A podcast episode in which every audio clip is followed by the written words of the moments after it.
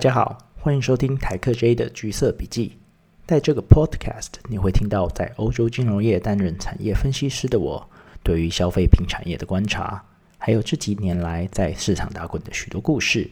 但有件事保证你不会听到，这个 Podcast 绝对不会给予任何投资建议。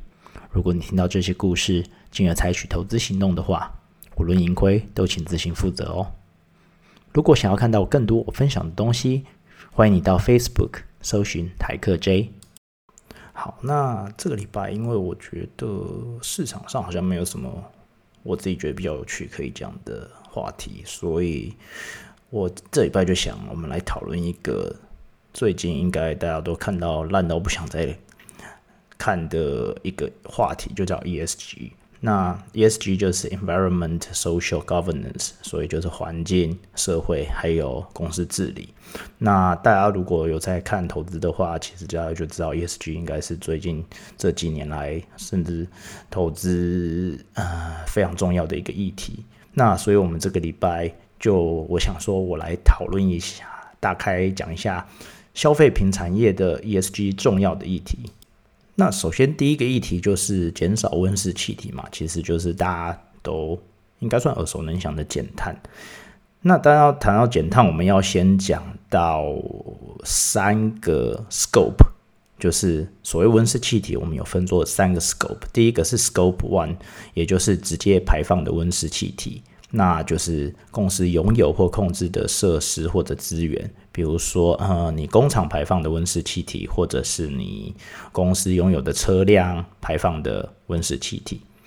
那第二个是 Scope Two，就是间接能源排放温室气体，也就是所谓公司向能源供应商购买的电力、热能等等，比如说，呃，我工厂用的电，我办公室用的电。那这或者是呃，我锅炉用的热能之类的，瓦斯、天然气等等的，这些都算在 Scope Two 哈。那还有第三个就是 Scope Three，就是其他间接排放温室气体。那这个 Scope Three 代表了所有其他不在 Scope Two。但是在整个价值链上产生的温室气体，那我们可以想象说，包括有上游，比如说，呃，如果你要出差，你坐的飞机，或者是你平常员工的时候，哎，员工通勤所开的车之类的，或者是你跟上游厂商购买的服务或者是物品，比如说，嗯，我买一些食材，那这些食材。你制造这些食材产生的呃温室排放的温室气体，都算在这个 Scope Three 里面。然后还有下游也是，下游比如说销售的产品，比如说我呃产出的东西，我卖出去的东西，它可能会产生嗯排放的温室气体。比如说像车，比如说像车商卖出去的车排放的温室气体，这些都算在 Scope Three 里面。那其实我们在看的时候啊，Scope One 跟 Two 是公司可以掌控的。但是它通常占温室气体，就是整个公司排放的温室气体，算非常的少哈。比如说像雀巢，它有超过九成的温室排放气体，其实都是 Scope Three。那要如何减少温室排放气体？我们说 Scope One 跟 Two 是公司可以自己掌握的。那主要的方法现在看到是采用再生能源。那采用再生能源的话，在欧洲这边，目前我们看到。投资者对于公司要求，其实最少他们应该最少希望要有做到 PPA，也就是再生能源购电协议哈。其实所谓的绿电凭证已经不算是投资者比较偏好的选项。那甚至很多投资者会希望公司拥有自己的太阳能或风力电厂哈。那当然这个就会需要花钱去投资，但是呃，公司现在慢慢的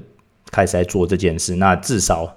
很比较多的大公司，其实最少都会采用有 PPA 的模式哈。那还有另外一个就是值得一提的，呃，有关 Scope One 跟 Scope Two 的，就是减碳的压力对于电动车或者是卡车的影响哈。基本上我们常常听到说，大家开电动车，大家开电动车，但是其实呃很大的一个背后的推力其实是公司哈，比如说呃公司车或者是呃运输。那因为他们在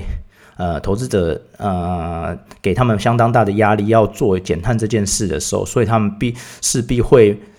呃将自己。公司车或者是呃运输使用的卡车等相关的呃运输方法转换成电动哦，所以像比如说，如果你在这边现在有一些人可能你比如说你常常要开车，你有 company car 的话，可能现在大部分的 company car 公司就会说，大比较大的公司就会说，哦，我们可能只会给你电动车，或或者是希望你拿电动车。那这一点其实对于电动车的销售的。呃，成长会是有相当重要的一个啊影响哈。那其实我们说减少温室气体或者是减碳的大魔王其实是 Scope Three 哈，因为 Scope Three 就像我讲的，它其实是其实是占比比重最大的，但是它也是最难，因为你没有办法直接掌握的。所以，而且不同的产业常常会有不同的 footprint。比如说像我们刚刚讲的雀巢，它因为它是个食品公司，所以它有百分之七十的呃百分之七十的温室气体是来自原料，所以说就是比如说像他们买的农作物之类的哈。那比如说我们像饮料公司，像啤酒公司海尼根，它有百分之三十是来自他买的包装。那我等一下会说一下包装这件事，这件事其实蛮有趣的。然后，比如说像福斯汽车，它有百分之八十的呃温室气体是来自于它卖的车，所以它卖的车在车上跑排出来的温室气体占了它温室气体排放的百分之八十。所以变成说，你不同的产业，你可能要用不同的切入点去考虑你的 Scope Three，然后加上。因为这些都是你不可以掌控的，因为这不是你公司直接拥有的东西，所以你会有层层的供应商，特别是你大部分的大公司，它可能有好几层的供应商，那就非常非常困难去了解说，哦，到底实际上这些温室排放气体到底有多少？从我的供应商来看，那这个数字是否是正确的，其实也是非常非常的复杂哈。那对于我们现在来讲，我们可以看到很多公司，即便他们有非常喊出说要减碳、减少温室气体的情况下，不少公司其实是还是没有将呃 Scope Three 这个东西放在他们的目标里，因为其实这蛮复杂的，也不是那么容易理解，然后需要花非常非常多的呃精神跟着人力跟金钱来做这件事，所以这是非常非常困难。但是有一个。有趣的想法是啊，其实如果你从呃产业链的角度来看，好，我的 Scope Three 其实就很容易是其他你你的供应商的 Scope One 跟 Two Scope Two，所以变成说所有的供应商，特别是对大公司的供应商，你必须要 step up their games，就是你必须要更努力的了解你的呃温室气体排放的足迹。不然的话，你可能到最后会变成你没有办法符合大公司的要求，因因为他们也必须要知道他们的 Scope Three 的数字。那如果你自己没有办法确切的掌握这项数字的话，你可能就没有办法呃在 qualify 在大公司的供应链里面哈。那讲完减碳，第二件事情其实对消费品来说就是一个减少废弃物这件事。就是减少废弃物对于环境的影响。那总这里总共有两点可以来讲哦。第一点其实是相对来说比较简单的，就是你在制造生产的时候减少你的废弃物。所以其实已经有蛮多工厂，他们目前就会说：“哦，我这个工厂是零废弃物的工厂。”所以变成说我在生产制造的过程里面，呃，产生的废弃物几乎是没有的哈。那这点因为公司自己可以呃。control，所以相对来说是比较简单的。那第二点，在消费品来讲，废弃物很大的一部分是包装，那这件事就会有点复杂哦。那普遍来讲，我们大部分可以看到，大概就是最大宗就是减少塑胶的使用，或者是多使用，比如说塑胶的方面，多使用一些呃回收 PET 的材料哈。那包装其实是一个很困难的议题，特别是在食物跟饮料上哦。那比如说，大家好像就觉得说，嗯，塑胶就是很对环境很不好，然后也不能怎么讲，就是因为你不能呃消消化嘛，环境你埋下去就不能消化，然后回收好像也不是很有效果。那可是它其实也它有的优，它有它的优点啊。比如说塑胶其实是很轻的，所以相较于比如说玻璃或者是其他的呃包装品的话，或者是木头纸的话，它其实是比较轻的，所以它占的体积可能会比较小，所以对运送方面来讲是比较有优势的。那运送方面有优势的话，可能也会减少你的运送的碳足迹。然后另外一个很重要一点是，塑胶其实在于防止食物浪费。是非常有效果的哈，比如说，呃，我曾经跟某一家呃很大的超市讲说，他们其实他们在减少塑胶这件事，他们觉得要找到一个平衡哦。因为比如说，他们举了一个例子是，你在超市放的小黄瓜，你比如说像现在大家去超市，大家就会觉得小黄瓜为什么还要包一层膜？就是新鲜的小黄瓜为什么还要包一层塑胶的膜？在特别是在荷兰这里或者欧洲啊，但他们说，如果你没有包那层塑胶的膜的话，你的小黄瓜可能只能放在超市放三天，但是你包了那一层塑胶的膜，你可以放到十四天，所以变成说，塑胶其实在呃食物卫生或者是减少食物浪费来讲是非常非常重要的哈。那所以要怎么样找到那个平衡，就会变成是一个很重要的议题。然后还有一个就是呃回收 PET 的问题嘛，那其实回收 PET 因为现在目前大家都在抢，所以其实它的价格就是也上涨了蛮多。那还有一个就是消费者对于回收 PET 的接受程度啊，因为有一些厂商会说，部分市场的消费者觉得回收 PET 看起来脏脏的，因为如果你有看过回收 PET 的。呃，塑胶瓶的话，你会说它的颜色其实比较黄，然后比较暗一点的，看起来有一点脏脏的。那还有就是我刚刚讲的，因为回收 PET 的价格比普通的 PET 要贵哈，所以对于消费者来讲，你愿不愿意支付比较多的钱，其实还是有一个问题在。那除了塑胶之外，还有另外一个大项是在特别在饮料方面是玻璃瓶哈。那其实大家会讨论说，那玻璃瓶是不是回收比较好，或者是我们需不需要用玻璃瓶？那在这边，其实荷兰算是一个玻璃瓶回收非常算发达的嗯国家吧。因为比如说，荷兰其实会收押金，就是你去超市买玻璃瓶相关的。呃，饮料呃，玻璃瓶包装相关的饮料的话，如果它是可以回收的，荷兰是会收押金的。所以你常常也可以看到人就是拿一箱玻璃瓶的啤酒走，然后喝完了以后就把那一整箱的玻璃瓶拿拿到超市去回收哈。那很多人会说，那回收玻璃瓶这件事听起来好像不是很环保，因为玻璃瓶回收你还要洗嘛，你还要花能源去洗，可能你还要杀菌，你还要做什么什么什么，然后加上玻璃瓶比较重。而且，所以它的运送来说会比较困难的，所以听起来好像对环境可能不会是那么好。但是，嗯，我跟某一个大的呃啤酒商讲过一件事，他们说，其实从能源或者是水的方面来讲，哈，或者是碳的方面来讲的话，呃，可回收的玻璃瓶、多次使用的玻璃瓶其实是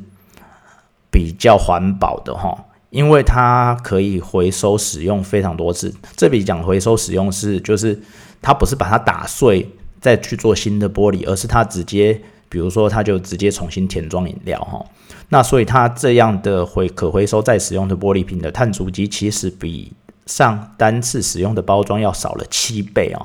所以总体考虑下来，对环境还说这样可回收多次使用的玻璃瓶还是对于环境最好的包装。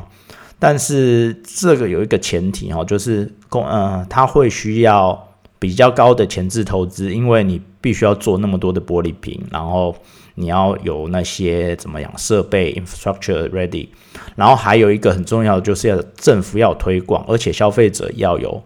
呃回回收的习惯哈，因为比如说政府没有，比如说你如果政府没有呃放这个押金的机制的话，那消费者可能也不会愿意就是。把玻璃瓶拿回去超市回收。那即便可能有你有押金，如果像有一些市场来说，消费者就是没有回收玻璃瓶在的习惯的话，那他们可能最后还是因为毕竟那个押金也不是说真的非常的多，最后他们可能还是会觉得啊好麻烦哦，那我就直接丢掉好了。所以这样也不会也不会这个这个回收玻璃瓶的成效也不会好哈。那其实关于包装，就是各大公司还是有一些呃 innovation 哦。那我举两个我自己看到我觉得蛮有趣的例子。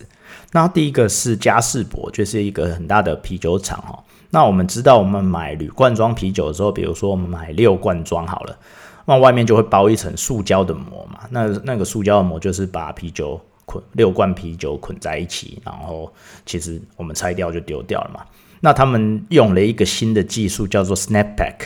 就是它其实是把六罐啤酒粘，有点像粘在一起。那他们就不需要外面那一层塑胶膜把它们包在一起哈。那这个技术，也就是这个 Snapback，它可以减少百分之七十六的塑胶用量哈，所以是蛮多的，所以是减少塑胶的一个 innovation。然后另外一个是一个呃厕所卫生纸厂商，蛮大的厕所卫生纸厂商，叫做 A City。然后它有一个新的卫生纸，哈，它叫做 Smooth Talking Toilet Paper，就是它这个厕所卫生纸。我们知道，我们厕所卫生纸就是卷滚筒式卫生纸嘛，就是比如说滚筒式卫生纸，好了，那我们用用用用用，最后中间就会有一个纸做的环，就是纸做的筒子。那那个筒子就是只拿来丢掉嘛，你也不能干嘛。然后它这个卫生纸呢，就是。它这个臀筒式卫生纸就是它没有里面那个纸做的筒子，所以它是把整卷卫生纸，呃，用到你可以用到完，就是用到完之后你什么都不剩。然后，所以它这样的话，因为没有那个中间的那个纸的那个滚筒式卫生纸纸的环，所以你可以减少百分之六十的垃圾哈。所以这些都是还蛮有趣的 innovation，在减少废弃物的这个方面哦。那除了嗯废弃物之外，还有消费品很重要的一点，因为包含了食物或者是一些用品。那还有一个很重要的就是自然环境资源的应用哦。那比较重要的两个，比应该第一个是水资源哦。第一个我们就知道，其实呃台湾可能可能。应该最近就会忽然发现，有的时候会有缺水的情况。那其实，在全球来讲，水资源目前是一个相当重要的议题哦。因为其实有蛮多的地区，他们是在于水资源缺乏的呃情情况。那我们就知道，不管做什么事情都要用水，特别是像一些饮料公司，你跟他们说。饮料就是要用水做的嘛，所以对他们来讲，如何确保呃水资源的永续发展是一件非常非常重要的事。那还有第二个就是砍伐森林这件事哈，因为我们知道人口越来越多，所以我们需要越来越多的食物。那嗯，耕地是有限的嘛，所以变成说我们有时候会开始砍伐森林。那其中有四种原物料是对于砍伐森林的影响最巨大的。第一个是牛肉，第二个是黄豆，第三个是棕榈油，然后第四个是木材哦。那其实牛肉跟黄豆就变成是一个我自己觉得非常有趣的议题，因为大家就会想说，哦，我不要少吃一点牛肉，因为牛肉会。比如说排放有很多的碳足迹，然后会对森林影响很大。然后，但是其实很多人会觉得用植物肉或者是用呃植物蛋白质来取代肉类蛋白质哦。但是黄豆其实对于呃砍伐森林这件事也是蛮大的一个影响。那要怎么样找到这种平这个平衡，其实不是那么容易哈。当然我。但牛肉某些部分来讲，应该是还是比较在环境的影响下，还是会比较大。但是我们也不可以忘记，黄豆其实也是蛮大的影响哈。那还有棕榈油也是一个蛮，呃，怎么讲，controversial 的的原物料。但是因为它比较便宜，而且它的转换能源效果的比较好，所以要找到它的替代品，其实也不是那么容易哈。那我们刚刚说的黄豆跟呃牛肉，其实对于比如说像巴西的影响是最大的，比如说亚马逊的雨林，然后在嗯棕榈油的话，主要是印尼、马来西亚那一部分。那其实现在大家都会推一些凭证，就变成说，哦，你买的牛肉、你买的黄豆、你买的棕榈油是经过某一些呃比如说 NGO 或者是第三方的凭证，表示你有考虑到永续的情况，然后你没有呃砍伐森林的情况下，那大部分的公司现在会要求他们的供应商说，哦，你要提供我的东西的话，就必须要有呃这样的凭证，我才会跟你买哈。然后刚刚讲到的东西，其实都是影响环境的东西。那除了环境之外，其实还有社会，也就是 social 这一块，其实也是很重要。那对消费品来讲，主要的社会议题其实还是在于供应链的人权部分哈。那比如说，像我们都会知道很多，比如说在比较开发中国家的工厂，或者是农开发中国家的农业农夫，他们的人权问题，其实都或是。现在呃，一些大公司开始渐渐逐渐关注的哈。那比如说，嗯，在消费品来讲，最重要的应该还是农业，毕竟原物料占消费品产业，特别是食食品产业最重要的哈。那我们有两个很大的，大家都知道非常啊有争议的农作物，就是咖啡跟可可豆哈。那主要就是第一个是有剥削的情况，比如说他们可能给付给这些，呃，在特别是在非洲的啊咖啡或者可可豆的农夫不价钱很差，或者是因为他们没有办法啊借由种植这些作物来养活家里，所以他们的小孩可能不能去上学，都会沦为童工这件事哈。那我要讲的是，其实他。没有想象的那么简单哈，因为比如说像可可豆的部分，很多人会说，那他们你就应该要付给他们好一点的价钱啊，这样他们就可以不用再生活在贫穷线之下。但是对于很多盛产可可豆的非洲国家来讲，它的贫穷线可能跟他们一般，比如说老师，就是一般中产阶级的薪水不会差距到太大。那当你把可可豆农夫的呃收入提高到那样的层级的时候，你势势必会让大家一窝蜂的想要去种可可豆这件。那大家一窝蜂的想要去种可可豆的话，第一就是可能会造成产业的失衡，然后你的土地的利用也会也会失衡。还有另外一件很重要的是，其实大部分的人想想看，比如说我如果是一个爸爸，我是一个可可豆农夫，那。可可豆现在价钱好，或者是我知道我用可可豆种可可豆可以赚到更多钱，我势必会需要更多的劳动力生产更多的可可豆。那多的劳动力哪里来？可能就是我的小孩，所以变成说他们更没有诱因让小孩去上学，所以这一点反而会可能会呃甚至助长了童工这件事。所以我们前阵子看到一个新闻是说，嗯。雀巢愿意多付钱给咖啡豆的农夫，如果他们把他们小孩送去上学的话，那这个其实是可能会是一个比较好的做法。那我们也看到一些大公司，他们其实会跟呃一些当地的 NGO 来合作，比如说设立学校，然后确保嗯小孩能够去上学，而不是整天都必须要在呃农场里面工作。所以这一些来讲，就会变成说是呃食品公司或者是消费品公司最看重的供应链的问题哈。那当然，因为供应链是很复杂的，所以变加上这些议题越来越多，所以其实有一个呃职缺是越来越多的，它叫做供应链的集合，那快速的成长。然后我跟比如说我跟荷兰的某一个公司，他说他们原本供应链集合只有大概两三个人，但是因为要因应这些，比如说人权啊，或者是一些呃劳动环境等等一些呃有关于社会的条件的时候，他们已经成长到现在有十多个人哈。那比如说，如果你是供应商的话，特别是台湾应该蛮多呃大大公司的供应商，那你准备好了吗？你是不是有能力？呃，符合这些大公司新设立有关于 ESG 的条件，比如说我们之前看到伟创跟苹果，他们有印度印度厂劳工权益的问题。那如果你是不是，如果你没有办法做到一某一些程度的话，你可能就会呃没有办法再继续担任这些。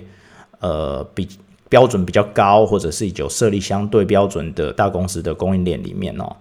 那林林总总讲了那么多，其实我想讲的最主要的还是理想跟现实其实是有差异的哈，所以我们都会说哦，我们应该要更 focus 在 ESG 上，但是有时候现实来说，